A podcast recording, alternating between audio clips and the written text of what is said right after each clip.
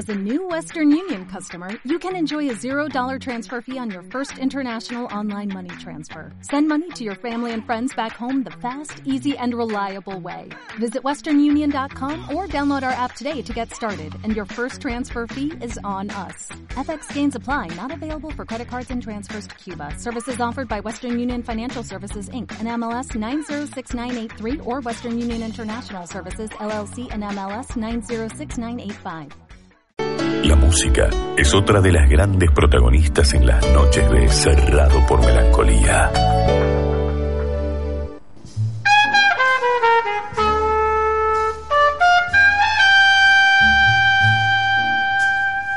Bueno, tal como habíamos dicho antes, eh, vamos a estar en comunicación eh, con Natalia Gelos, que es periodista, eh, está viviendo en la capital federal y es eh, periodi- eh, periodista freelance, también es escritora eh, y la idea era charlar un poco de esto, de, de- de cómo es ser periodista freelance eh, y, y cómo es su, su- su tarea como escritora y también acerca de esta, esta situación en la cual tantas escritoras eh, argentinas han sido premiadas durante esta última semana. Así que eh, ya estamos al, al, al aire con Natalia. ¿Nos escuchás? Sí, los escucho perfecto. ¿Qué tal? ¿Cómo va Natalia? ¿Bien?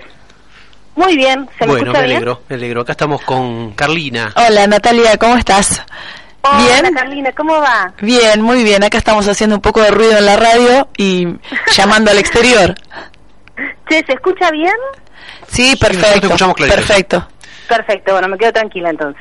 Bueno, primero lo que tenemos que hacer es agradecerte porque el otro día nos pasaste el contacto para, para poder hablar con Julián, eh, que nos vino bárbaro porque teníamos ganas de charlar con él, porque Carlina había leído... Sí, viste, yo continuaba fascinada con la ilusión de los mamíferos y estaba un poco Es insistente hermoso. acá con, con Raúl de consigamos, consigamos, leamos y bueno. Sí, gracias vale a la vos. pena. Además que es súper súper interesante Julián, de todo la mirada, cuando hablo con él y demás también aporta un montón y la novela esa es preciosísima, así que me alegro de que hayan podido hablar con él. Bueno, y la idea era charlar con vos por, por esta... eh, cuando uno empieza a buscar tus datos, eh, se encuentra con que escribís en los lugares más importantes o has, has publicado en los lugares más importantes cuando uno empieza a buscar información sobre ámbitos culturales, eh, ideas de- del diario La Nación, la revista Crisis, Clarín, Anfibia eh, y, y otros suplementos y otros espacios eh, y apenas uno empieza a buscar algo, se encuentra con que sos una defensora o una militante de, de- de los periodistas freelance. ¿Cómo es esta situación? ¿Qué es, qué es ser un periodista freelance? A ver, sí, eso eh, antes hacía una columna en un programa de Termas de Riondo y el conductor, que era amigo además, siempre me decía, el, militante del freelancismo y eso, quedó como, digamos, como mm, como definición en anfibia y quedó ahí, pero de todos modos es algo que, que elijo.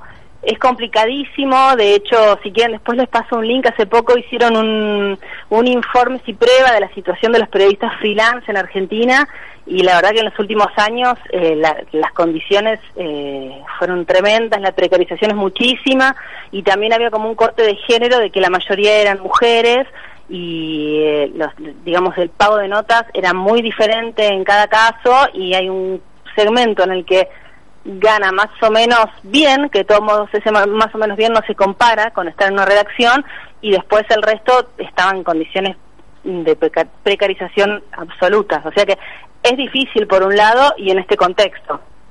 Sí, el otro día eh, cuando hablábamos con Julián nos pasaba que... mm, eh, ¿Se pasó el ruido? Se pasó el. Eh, el, el otro día cuando hablábamos con Julián, eh, justo había Guillermo Martínez, había sacado un- una serie de tweets eh, sobre el tema Sí. de esos pedidos de colaboración, en el cual decían nosotros como escritores, si tenemos que colaborar, tenemos que hacer un trabajo. Y por otro lado, le estamos quitando el trabajo a, a otros compañeros que, que no lo cobran. Claro, es una encerrona. De hecho, mm, a ver, digo como para cerrar un poco la idea de, de tu pregunta anterior, de todos modos. Eh, Las cuestiones materiales, digamos, son como difíciles cuando mm, con esta cosa de, de defensora del, del freelance y demás, en realidad el tema es que, que siempre fue algo, o sea, yo elegí, por eso es que cuando ves que estoy con- pasé por 10.000 lugares, porque la verdad que es una modalidad que a mí me, es algo que yo prefiero, el tema del freelancismo. El tema es eh, las condiciones de contratación que son cada vez peores. Digo, entonces tiene por un lado lo malo, después por el otro lado lo bueno. Hay un, un texto de de Juan Pablo Meneses, que es un escritor y periodista chileno que hablaba de esto, de lo bueno y lo malo del, del, ser el freelance y la libertad que eso tiene y la falta de contención, digo, eh, esas dos cosas. Eh, y es verdad, también es toda una discusión esto, ¿no? De decir, bueno, cuando uno pone a decir, bueno, esto no, porque esto debería cobrarse. Yo creo que es difícil porque también lo que, lo que se necesita es una organización y una red de fondo como para decir, bueno, si todos nos paramos de la misma vereda, las condiciones cambian si lo hace uno solo, la verdad que está solo contra la tempestad, digamos. Entonces es como muy muy difícil siempre cómo lograr eso y cómo cambiar. Es una dinámica complicada. Natalia, eh, en esto que te estoy escuchando mientras hablas, eh, yo conversaba un poco con Raúl y pensamos en esta era del colectivo de escritores y de, eh, de actrices y de mujeres. ¿Hay alguna posibilidad en el, en el periodismo, en esto que nos estás contando? ¿Se, se agrupan, se juntan, se o todavía está cada cual por su lado? ¿Cómo, cómo están? ¿O se pueden unir al colectivo de escritores, quizá?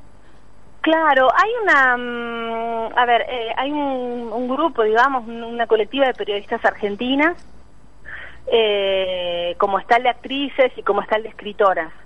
Eh, después, por otro lado, está CIPREVA, que es el sindicato de prensa que tiene toda una movida de género además y que fueron los que hicieron este estudio que era como algo más concreto digamos de, las situaciones de en general de los periodistas pero que tenía una marcada cuestión de género por esto porque después decantaban que la mayoría eran mujeres y demás. Em, de todos modos me es, es, un gran tema ese de ver bueno cómo nos organizamos y demás. Eh, cuando no se está en redacciones y cuando se está también, por ejemplo, el otro día hice una nota y la periodista, de la periodista era yo, la fotógrafa que acompañaba decía, por ejemplo, que en el diario era una nota para Clarín y ella era la única eh, fotógrafa mujer. Mujer. Y eh, después había una chica más que es colaboradora. Eh, digo, es, es muy difícil, como está difícil la cuestión de los pagos, por ejemplo, eh, eh, también el tema de la organización. Y mm, depende de eso, o sea, eh, por un lado, si, si estás en redacción es una cosa, si hablamos de freelance es otra, pero sí hay organización, eh, no unificada, pero están periodistas argentinas, por ejemplo, que, que es un grupo como muy activo, que, que hace comunicados a la par que de escritoras, por ejemplo. Claro.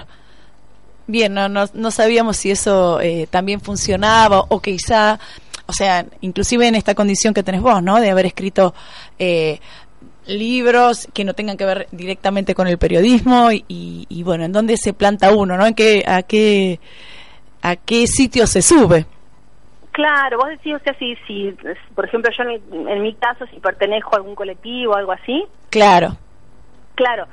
Sí, a ver, eh, no ninguno en particular, sí estoy al tanto, me llegan novedades de, escritoras argentinas, de periodistas también. Eh, no hay, no, por lo menos yo no, no, me siento parte de una cosa, digamos, de, un bloque. Claro. Eh, hay mucha, hay mucha actividad, digo, tiene toda esta cosa, ¿no? Que toda esta, esta ola lo que tiene es que hay como esta cosa de que se habla de la transversalidad y como que hay hay muchos movimientos por muchas partes y muchas actividades diferentes, entonces como que uno va de un, lado al otro. No es, no es un, gran un gran bloque, no es homogéneo, pero sí creo que hay una mirada que se está despertando en, todas, que se despertó hace rato, ¿no? Pero que, que todavía no, que no confluye para un solo lado, que digo que es lo que refleja también el, al feminismo en, en este momento. Claro, este concepto también de trabajo no remunerado, ¿no?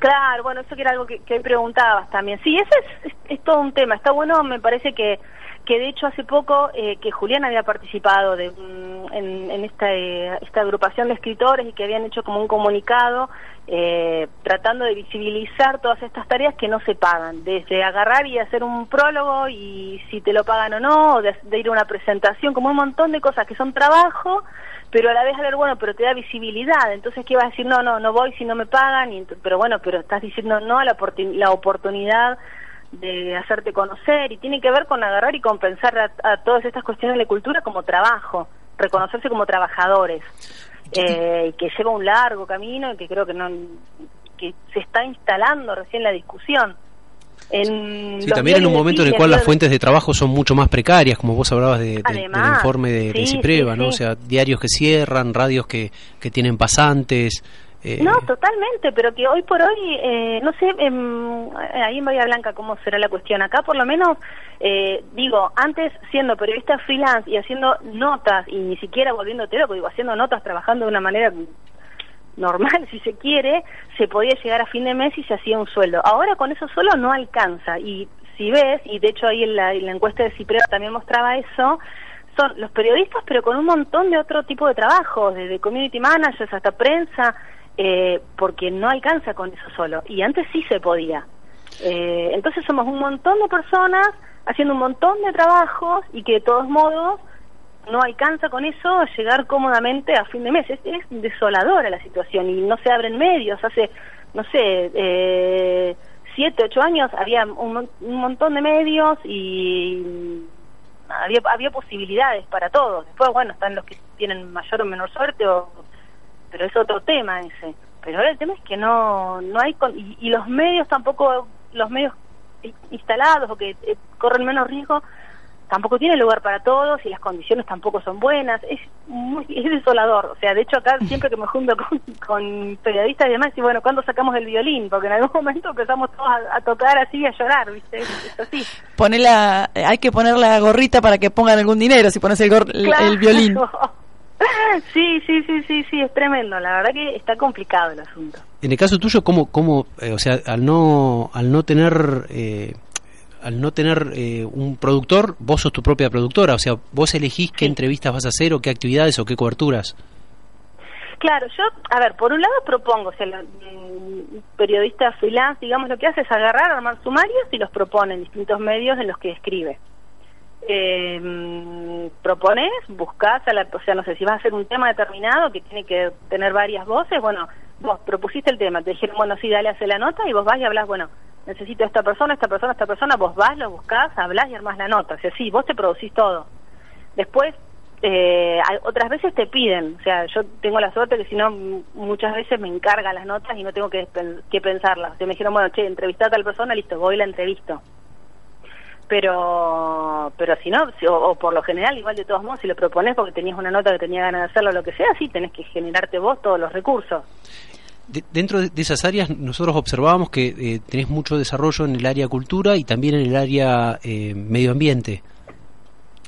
Sí, eh, de medio ambiente es, es un tema que estoy trabajando en los últimos años, que igual me, o sea, es un tema que me interesa, pero mm, como que lo que eh, sí, bueno, sí, sí, sí.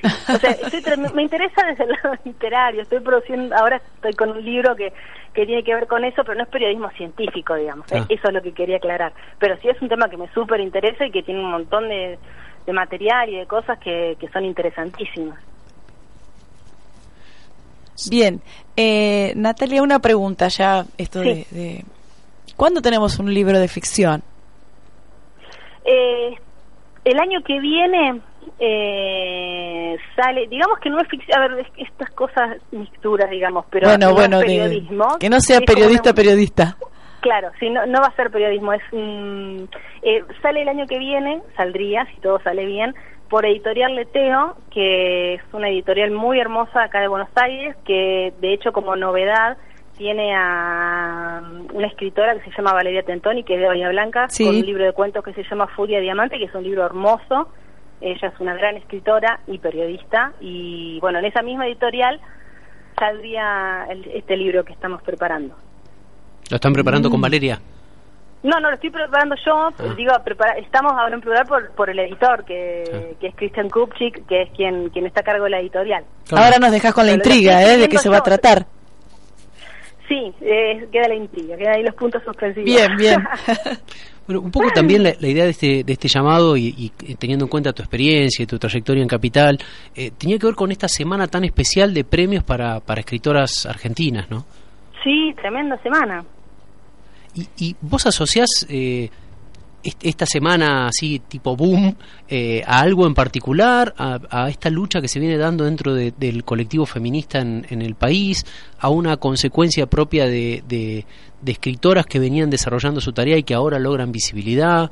¿Por, por qué te parece que tantas escritoras y argentinas? Hmm. Eh, a ver, en, en este caso en particular, me parece que, que también que es una mezcla de, de motivos. Eh, Por un lado, lo que tiene es que había un posteo muy interesante de Fernanda García Lao, que es una escritora que es, muy muy interesante, que ella ha, mm, sido reconocida también internacionalmente y demás, y que ella lo que decía era, bueno, se habla de esto, ¿no? Bueno, obviamente resalta, todas escritoras mujeres recibieron premios. Ahora, lo que hay que ver es que las producciones de cada una son muy diferentes entre sí. Eh, digo por esta cosa, ¿no? De que si no, bueno, sí que se premian mujeres, bueno, pero está esta discusión de, decir, de hablar de literatura femenina o no y, y demás. Entonces yo en eso coincido, me parece que son escritoras que tienen estilos totalmente diferentes. Entonces lo único, en principio, que tendrían en común sería el género. El género, digo, de, que son todas mujeres. Eh, y me parece que son todas como muy buenas en lo suyo y que con estilos como muy diferentes. A mí Selva Almada, por ejemplo, que es una de las de las ganadoras, me, me gusta muchísimo. Ella ganó por El viento que arrasa, un premio en Edimburgo, creo que era, ¿no? Sí, eh, que es inclusive la primera novela de ella. Claro, sí, sí, sí, sí. Eh, después Leila Guerriero, que también ganó un premio eh, en España. Manuel Vázquez Montalbán. Bueno, a mí Leila me, me, parece genial y lo que ella hace es, periodismo, pero va, pero eh, o sea, es literatura. Es, digo, es, no ficción, pero es tremendo. Lo que hace me, es, una bestia escribiendo. Eh, pero no tiene nada que ver con el resto. Entonces, sí, en principio sería, bueno, hay una cuestión, me parece, que eso sí es innegable, que como está como la cuestión del cupo y de lo femenino, y que ahora hay que mirar eso y tenerlo en cuenta, eh, eso pesa. Ahora, el tema es que sirve cuando justamente es para mirar a escritoras que quizá antes no, no se tenían tanto en cuenta porque había una mirada eh, patriarcal que prefería apuntar a los hombres. Ahora, es verdad que hay una cosa también de decir, bueno, no sé, se hace un festival y hay que invitar a mujeres a que participen. O se hace una mesa y hay que invitar a mujeres. O sea, como que está presente esto y a veces quizás podría llegar a sonar como forzado, pero lo cierto es algo que si no, no se hacía y lo que se perdía en el camino eran voces súper interesantes que quedaban eh, invisibilizadas por ser, mm, por una presencia, por lo general, masculina. Sí, eh, lo que coincidían casi todos los que comentaban los premios era que eran merecidos. O sea que en todos los casos eh, eran eh, no eran premios forzados por por la por el clima de época, por decirlo de alguna manera, sino que que que, esta, que esta cuestión de cupo, por decirlo de alguna manera, era muy merecido porque indudablemente eran eh, eh, mujeres que venían escribiendo eh, con, con, dedicación, con calidad, con, con o sea, que, la calidad está en, en, la producción artística que, que, vienen realizando. Claro, no, no, no, totalmente. A ver, yo, ojo, que quede claro eso, a mí me parece que son súper merecidos.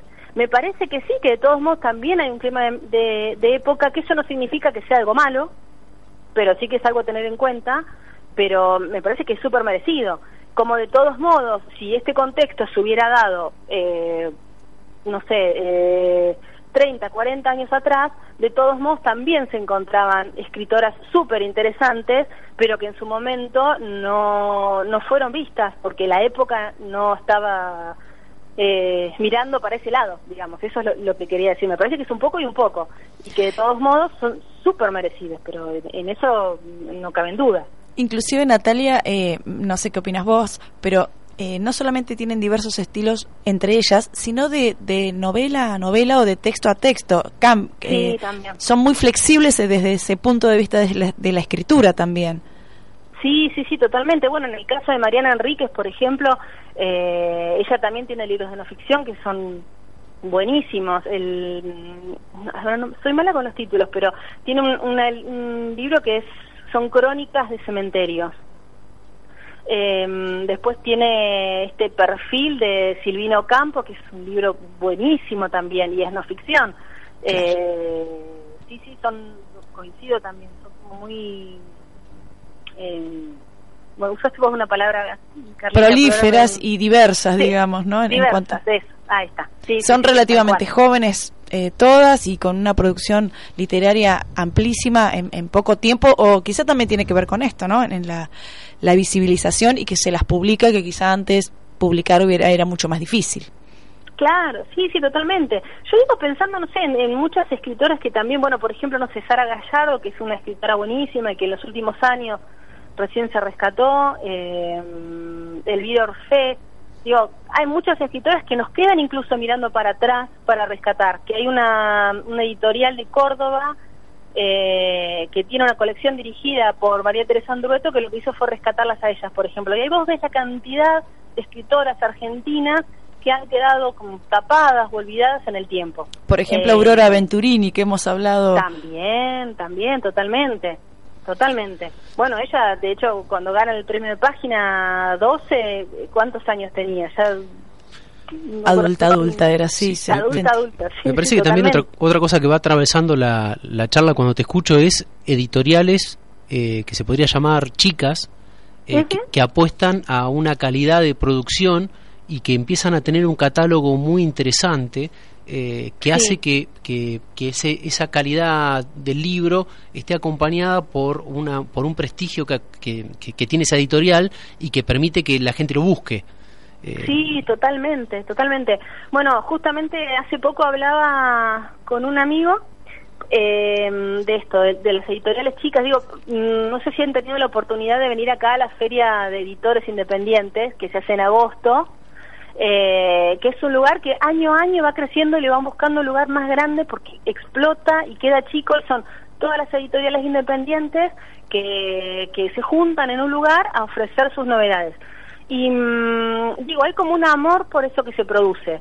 Hace, me acordaba porque hace poco estuve en la presentación de la biografía de Andrés Rivera y un, un gran escritor, un escritor admirado. Y una vez tuve la posibilidad de entrevistarlo, cuando fue, de hecho fue mi, la primera vez que hice una entrevista a un escritor, eh, digamos de manera profesional, si se quiere, fue a él. Y fue en el 2005, hace mil años, y él hablaba de esas con, con mucho con mucha nostalgia de esas editoriales que eran dirigidas por editores que eran capaz de capaces de empeñar sus autos por un libro en el que creían decía él y me, me parece que se trata de eso de creer en un libro y de, de cuidar ese libro y no- de no trabajarlo como si fuera un- una caja de leche vende libros y, y- y es lo mismo Tal hay un cual. cuidado especial Bien, Natalia, como para ir ya dejándote en libertad, te vamos a hacer una pregunta que, que pensamos un poco a medias con Raúl. ¿Cómo vive Natalia, que nació en un pueblito del interior, eh, siendo hoy periodista en Buenos Aires? ¿Qué queda de, de ella? ¿Qué queda de ella? eh, es, ¿O cómo vivís el vínculo con el pueblo? sí, sí, sí. Eh, El pueblo, mm, ¿viste? El pueblo, sí, sí, tal cual. Eh, mira, es un tema que, que me estoy planteando mucho, lo estoy pensando mucho en el último tiempo porque estoy trabajando también con un- la figura de Miguel Briante. Les estoy tirando así nombres, pero pues les, les paso como los nombres que, que vengo leyendo últimamente. Miguel Briante, que es que fue un gran escritor también, autor de Las hamacas voladoras, de una novela corta que se llama King Kong, y que él eh, era de un pueblo, ciudad chiquita, que es General Belgrano. Claro, que, junto con Libertela eh, formaban parte de, como ese de nuevo canon, eh, Claro. post-Cortázar, por decirlo de alguna manera. Ujú, totalmente.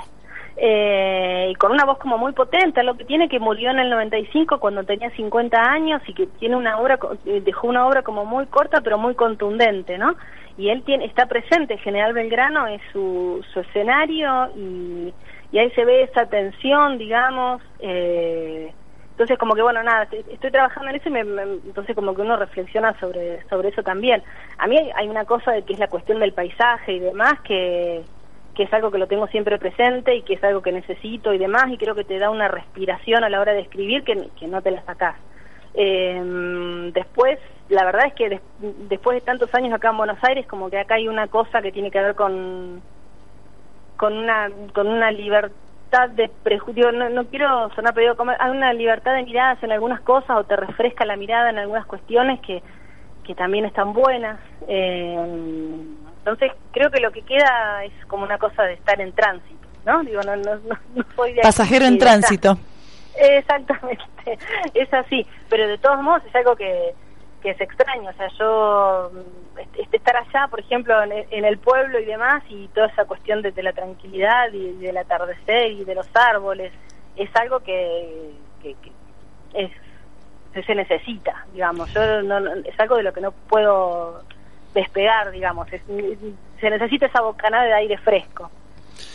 Buenísimo, muchísimas gracias Natalia por, por, por la charla, por, por tus comentarios. Eh, esperamos que algún, día que andes por acá visitando Cabildo, pases por, por, por Bahía y nos podamos sentar a tomar unos mates y a charlar un rato también. Uh, será un gustazo.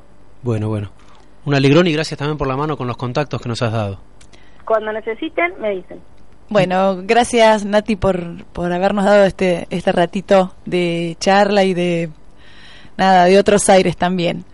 Un abrazo gigante. Abrazo Un beso. Chao, chao.